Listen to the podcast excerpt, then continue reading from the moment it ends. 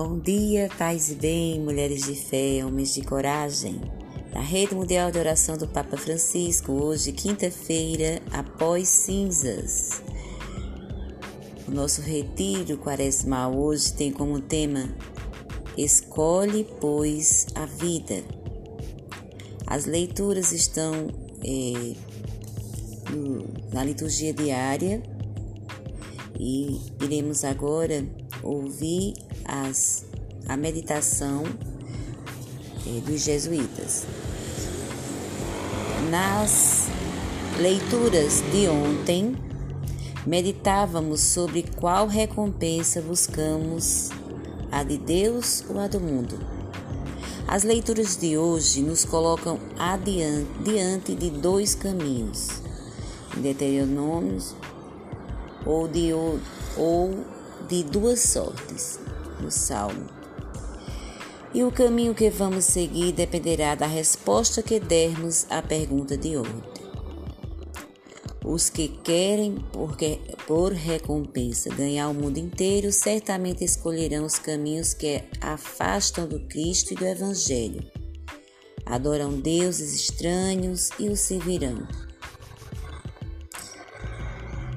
E esses deuses são a competição, a ganância, a falta de solidariedade, a avareza e toda forma de se colocar acima dos outros. Será o fim da fraternidade, pois só procurarão os outros quando puderem tirar proveito deles, caso contrário, os desprezarão. Os que querem por recompensa a vida que vem de Deus escolherão outro caminho aquele que passa pela lei de Deus, que é a lei da vida e do amor, que passa pela justiça, pela fraternidade e pelo bem comum. É o caminho dos que não se colocam no centro da existência, mas sabem renunciar a si mesmo e colocar o serviço a Deus e ao próximo em primeiro lugar. As leituras nos colocam diante desses dois caminhos mas não para escolhermos o que nos parece melhor, o que nos parecer melhor, pois só um dos caminhos é bom. Elas justamente nos alertam de que, se quisermos seguir o caminho dos que querem ganhar o mundo inteiro, o que vamos encontrar é de destruição e a morte e nem é dito que conseguiremos ganhar esse mundo. Os textos fazem um apelo para seguirmos o caminho de Deus. Escolhe, pois, a vida. Deuteronômios, capítulo 30, versículo 19. Feliz quem encontra seu prazer na lei de Deus. Salmo 1, versículo 2. Tome sua cruz e siga-me. Lucas 9, 23 são os slogans desse, dessa propaganda de Deus para seguirmos o caminho da vida.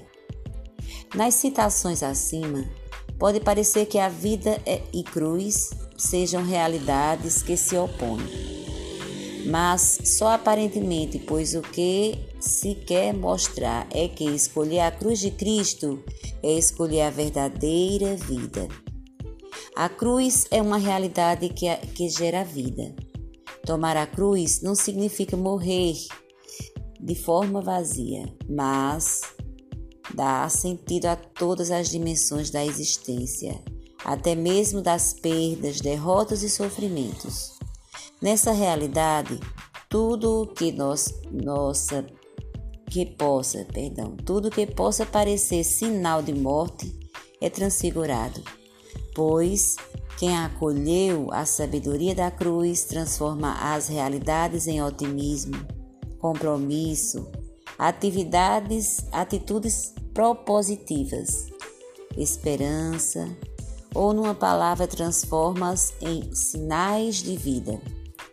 Pelo contrário, quem escolheu o caminho das, das facilidades, do conforto, da opulência, da concorrência, do sucesso, das riquezas e pensa ao cons conseguir essas coisas atinge o ápice da felicidade, engana-se, pois basta apenas perder parte do que tenta conquistar para acabar com o sentido da vida. Para muitas pessoas convertidas, foi justamente quando perderam os status que tinham que encontraram o verdadeiro sentido da vida. Quem quiser perder sua vida, a ganhará a verdadeira vida, a vida verdadeira. Vamos rezar para que saibamos escolher o caminho apontado por Cristo a viver a verdadeira vida. Amém, assim seja, minhas irmãs, meus irmãos. Uma quinta-feira cheia da graça de Deus, de muitas bênçãos, de muitos milagres e prodígios. Vocês podem a completar esse momento fazendo é, as, é, as orientações, seguindo as orientações do item 4, pedido de perdão. Está na página 17. Reconhecer-se frágil pecador. Peça perdão ao Senhor por suas faltas ou, ou pelo bem que deixou de fazer, não se deixando conduzir por seu espírito. E o item 5, onde pede oração. Uma oração de confiança. Confia ao Senhor sua manhã, desejando vivamente assumi-la com olhar e coração renovado. Trata-se de um novo dom a ser vivido intensamente na alegria e na esperança. Pai nosso que estás no céu, santificado seja o vosso nome.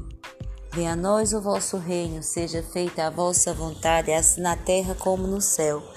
O pão nosso de cada dia nos dai hoje, perdoai as nossas ofensas, assim como nós perdoamos a quem nos tem ofendido.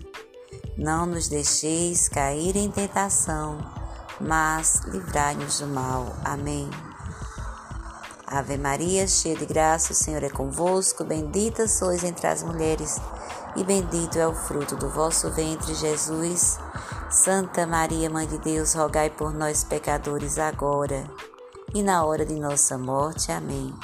Glória ao Pai, ao Filho e ao Espírito Santo, como era no princípio, agora e sempre. Amém. Oferte a Deus o seu dia, tudo que você vai viver, e fiquem em paz.